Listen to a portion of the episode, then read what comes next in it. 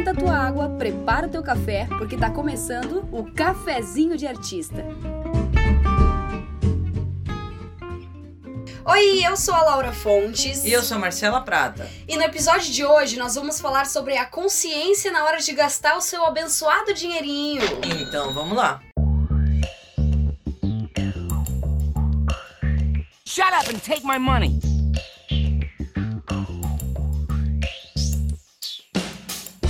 Já tem um tempo que a gente está se preocupando com o tempo gasto nas redes sociais. Se você pegar o episódio, tá tudo bem? Você vai ver que a nossa preocupação com isso já vem há bastante tempo. Uhum. Primeiro a gente começou registrando nosso tempo usando o Instagram. Depois a gente estabeleceu horário para usar o Instagram. Não funcionou. Porque nem sempre a gente queria usar o Insta naquele horário pré-determinado e tal. Daí a gente mudou para usar como uma recompensa não funcionou. Porque você começa a se sentir como um animal adestrado que ganha um biscoito toda vez que dá a patinha. E finalmente compreendemos que estabelecer certos tipos de regra não ia funcionar pra gente. É, pra gente. O que tem funcionado é a gente adquirir consciência do tempo gasto e tentar não transformar isso numa competição. Tipo, ai, ah, hoje eu vou ficar só 10 minutinhos para bater o meu recorde de ontem e pipipipopopó. E esse tipo de competição funciona pra gente, sabe? Porque a gente cansa de competir. É, exatamente. Se bem que eu gosto bastante de competir, mas cansa. E em algum momento você vai simplesmente ligar o foda-se pra competição. E daí você vai se sentir frustrado mais pra frente quando perceber que todo o progresso, entre aspas, foi perdido, né? Por que progresso, entre aspas? Porque toda competição tem um fim. E não é porque você atingiu um certo resultado durante a competição que necessariamente esse resultado tenha se tornado seu comum. Então talvez você tenha esperado que aquele resultado incrível que você teve em uma semana se repita. Mas daí a chance dele se tornar o seu comum são bem baixas. Daí vem a frustração dando um murrão na sua cabeça de novo. Tá, mas o que, que as redes sociais e o tempo gasto nelas tem a ver com consumismo e necessidade? Suas loucas.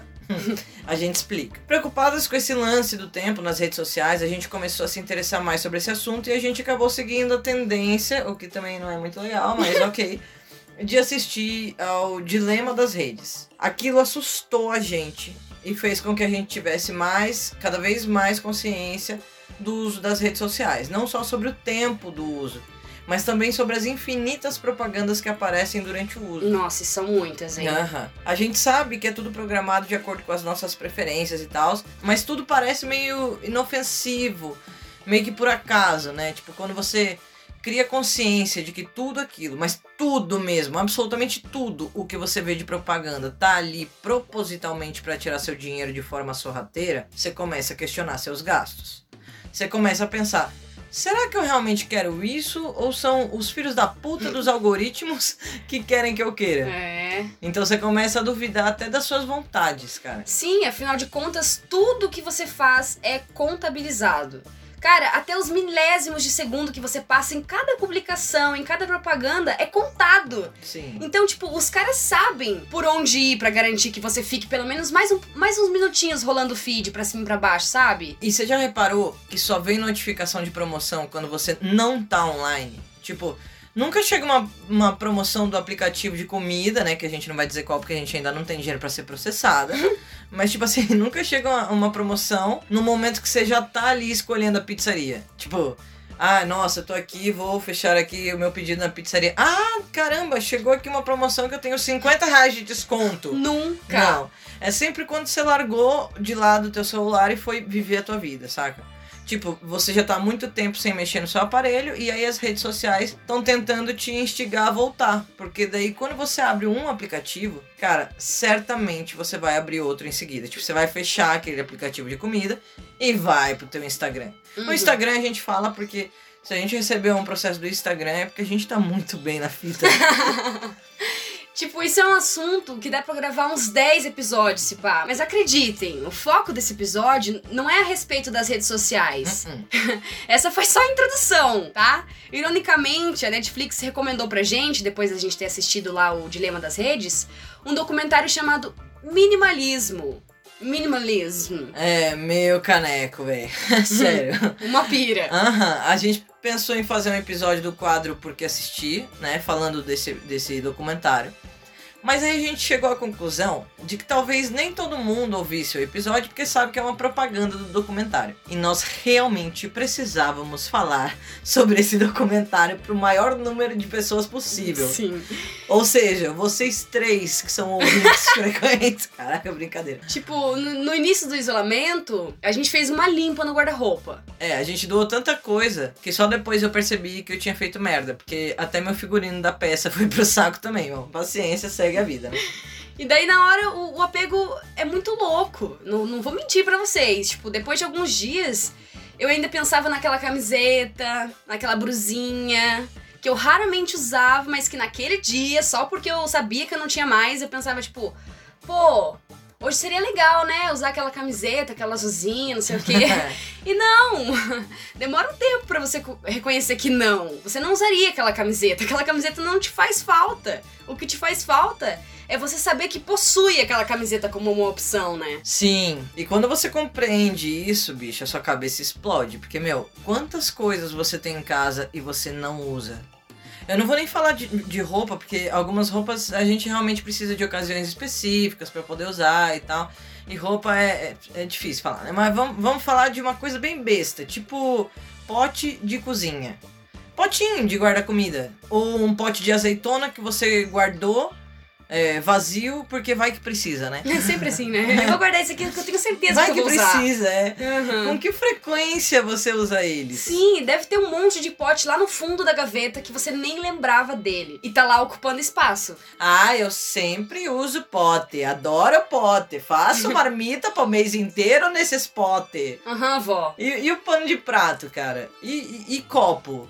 Você chega a roubar copo de balada, velho, pra ter copo em casa, Cara, sabe? a gente jogou bastante. Nossa, a copo. gente jogou muito copo de balada fora, Uhum. muito bem. E, e, tipo assim, se você quebrar um copo por mês, você não vai ficar sem copo no final do ano, tá ligado? tipo, de tanto Bem copo isso. que se tem nas casas. Tá, tá, mas vamos sair um pouco da cozinha agora. Vamos pro geralzão. Quantos cadernos você tem? Vixe, Quantas canetas você tem, Marcela? foi. Caneta que nem tá funcionando mais. É. Por exemplo, quantos livros você comprou por impulso já, hein? É, Só e- nessa quarentena. E por que caralhos você guarda todos os livros que você já leu, velho? Nossa, agora pegou no ferida. É. Eu adoro grifar meus livros e fazer tiquezinhos. Eu adoro guardar os que eu já li, cara. Pra Isso é sempre, é, guardar a- a- o conhecimento. Ah. Não vou passar para frente, porque é meu, tá ligado? Não, eu empresto os Não, livros, eu empresto. brincando, mano. Mas calma, ninguém tá falando que é pra você se desfazer de todas as suas coisas preciosas, seus Tupperware e tudo mais. O que tá feito, tá feito, né? Paciência. o que a gente tá querendo realmente perguntar é. Quais desses itens você comprou de forma consciente e realmente precisando daquilo? E, e não comprou por ter visto um anúncio de promoção dele ou só porque todo mundo tem? A gente tem um exemplo aqui em casa pra te contar. que é, lá vai. No início do ano, meu pai veio me visitar e trouxe um tablet que eu Ah, tinha dado pra ele. Pronto, vai vir pra mim agora. Ah, fala. Não, é sério, eu tinha dado pra ele de presente de aniversário tem uns 3 anos. Ele nunca usou, cara.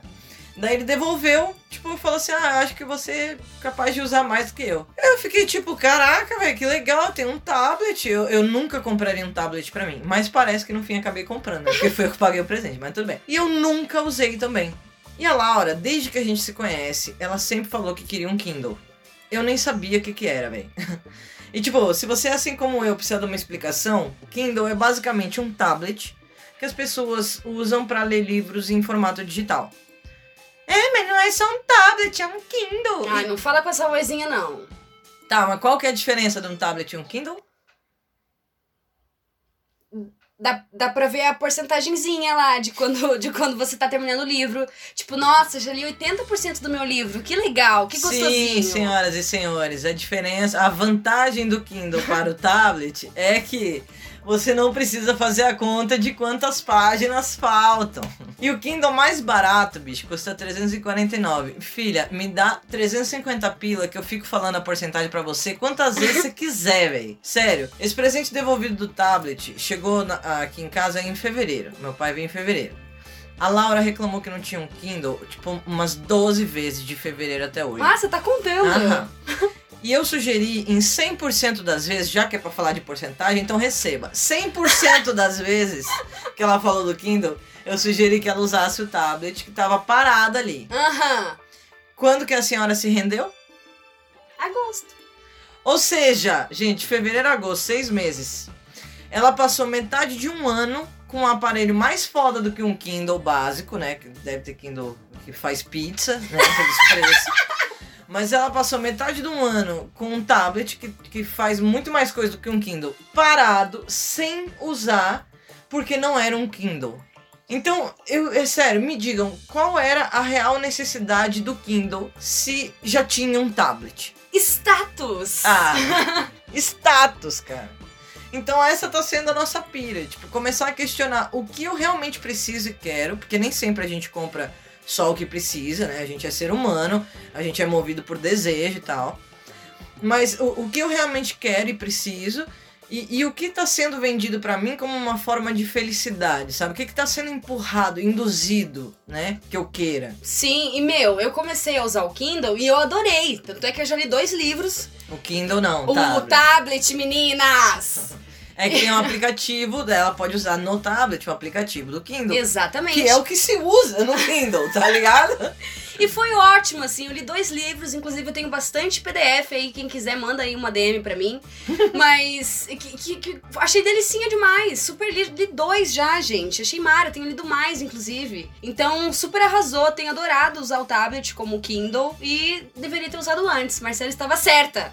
Se é isso que você quer ouvir. É, porque, tipo assim, o Kindle, ele não ia trazer a felicidade. Não era tipo assim, ah, eu quero um Kindle porque aí isso vai me possibilitar de ler mais livros. Não, porque é, ele ia trazer a, a suposta felicidade dela possuir um Kindle, tá ligado? Porque ler o livro ela conseguiria ler no tablet, que é o que ela tá fazendo, tá ligado? Sim, é sobre isso que fala esse documentário, né, do minimalismo. Se- sobre você não ser, ou pelo menos tentar não ser, um produto do consumismo. Tem três coisas que são ditas no documentário que mexeram muito com a gente. Tipo, uma é que antes, na época dos nossos pais, os avós e tal, as roupas eram para quatro estações do ano, né? É, as quatro que existem. É. Em alguns casos, até para dois tipos de clima: frio e calor, né? Simples. Agora, o mundo da moda preparou roupa para 52 estações no ano! É o ano de agosto. Cara, isso é muito bizarro, né? Muito bizarro, cara. E a segunda coisa que impressionou a gente foi que a gente acha que ter essa puta quantidade de coisas é ser materialista. E não, o materialismo é valorizar demais aquele bem material que você possui. E quando você troca de celular só por lançarem um modelo novo, isso não é valorizar. É, e talvez a principal coisa que a gente descobriu nesse documentário é que ser minimalista não significa necessariamente que eu tenha que me desfazer de toda a minha coleção de canetas, que eu amo demais, inclusive. Porque elas fazem sentido pra mim. Eu tenho prazer em ver a infinidade de cores diferentes, de texturas nos desenhos. Elas têm, é, elas têm uma utilidade pra mim. Ser minimalista não é julgar o desejo de comprar um iPhone, saca? Tipo, o pensamento minimalista com relação ao consumismo é sempre me questionar se eu preciso de mais canetas ou se eu preciso realmente do iPhone novo. É ter a consciência de que eu utilizo de fato tudo que eu possuo, né? E aderir a esse estilo de vida não significa que eu deva ir no mercado agora, pegar 32 caixas e jogar minha casa inteira fora, sabe?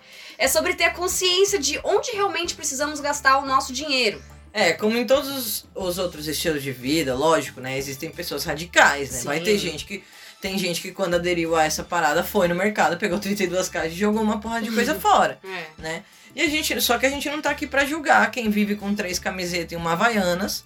Nem pra julgar também quem acha que precisa de um quarto extra só pra guardar sapato, tá ligado? A gente tá aqui pra sugerir que você pelo menos faça a tentativa de buscar o equilíbrio que você considere necessário para sua vida, baseado no que você realmente queira ter. E não no que a publicidade garante que você precisa, porque você tem que comprar não sei o que e tal, não sei o que. Entendeu? Sim, um exemplo disso é, é um- uma publicidade que rolou recentemente daquela coisinha de tirar cravo, aquela maquininha que tira cravo.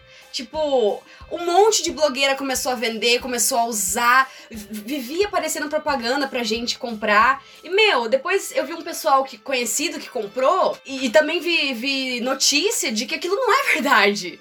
Aquilo é mentira. Mentira. Você acha que tá tirando os cravinhos, mas aquilo é pele morta saindo, né? E você acha que tirou um monte de cravinho. Gente, quiser tirar cravo, me chama. Eu tô aqui, Nossa, ela é chata com cravo, hein? Aham. E sem contar que aquilo machuca a pele, deixa uns puta hematomas se você não sabe usar direito. E não é verdade, mas um monte de gente comprou porque tava chique usar aquele negocinho que tira cravinho, né? É, passou a vida inteira com o nariz cheio de ponto preto e não, nada, nada incomodou.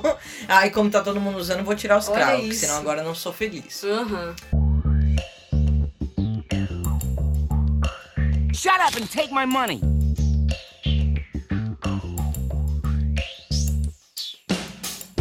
Um pensamento comum é aquele tipo. Ah, engraçado como são sempre os ricos que resolvem ser minimalista. Sério, eu, eu, eu mesmo falei isso quando tava assistindo as primeiras cenas do documentário e tal. Mas aí é que tá. Foi aí que eu entendi, né? Se a pessoa que chegou lá falando assim em questão de ideal financeiro e tal, a pessoa que, sei lá, eu quero receber X por mês. E aí essa pessoa é, chegou lá e recebe esse X por mês. Se ela chegou lá e concluiu que ela não precisava ter gasto tudo que ela gastou com. Né, Roupa, brusinha, é, com- calçado. Exato, com tudo aquilo que a gente é estimulado a gastar todos os dias. E se ela concluiu isso, então é ela que pode dizer, porque ela chegou lá. Eu não tenho como falar uma parada tipo, ah, é mentira, porque eu não cheguei lá, tá ligado? Uhum. E assim, ter a consciência de com o que e para que você tá gastando seu dinheiro não vai fazer mal a ninguém. Exato. Tenha você escolhido o minimalismo pra sua vida ou não. A gente, por exemplo, certamente não vai seguir a risca tudo isso que a gente tá falando.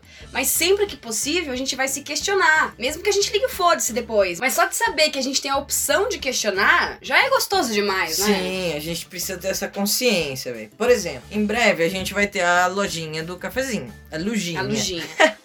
A gente quer vender camiseta, eco bag, caneca, essas coisas, né? E tudo bem se você quiser ter vários itens de cada, né? Pra gente vai ser ótimo você comprar 10 itens de cada. Mas assim, de quantas canecas você precisa pra tomar um café, tá ligado? tipo, é lógico que a gente vai pedir pra você comprar, né? Claro, é nossa forma de ganhar dinheiro, valorizando o nosso trabalho e tal. Mas a gente espera que esse pensamento do consumo consciente te ajude na hora de gastar seu rico dinheirinho. Quer ajudar a gente comprando uma camiseta nossa, sendo que você já tem? Então, quando você for comprar um presente pra alguém, lembra da gente. Daí você compra outra camiseta, né? Tá certíssimo. A gente é meio louca de fazer um episódio falando pra você evitar gastar sem necessidade e nesse mesmo episódio fazer propaganda da nossa futura lojinha. Muito cara de pau, né? Então, por que, que você não aproveita o que você aprendeu nesses últimos minutos aqui e se pergunta: será que essas filhas da puta não fizeram esse episódio inteirinho só pra de alguma forma me induzir a comprar uma camiseta delas? Fica com esse questionamento aí e até o próximo episódio. Tchau! Tchau! Este podcast é um oferecimento de Arte em Pauta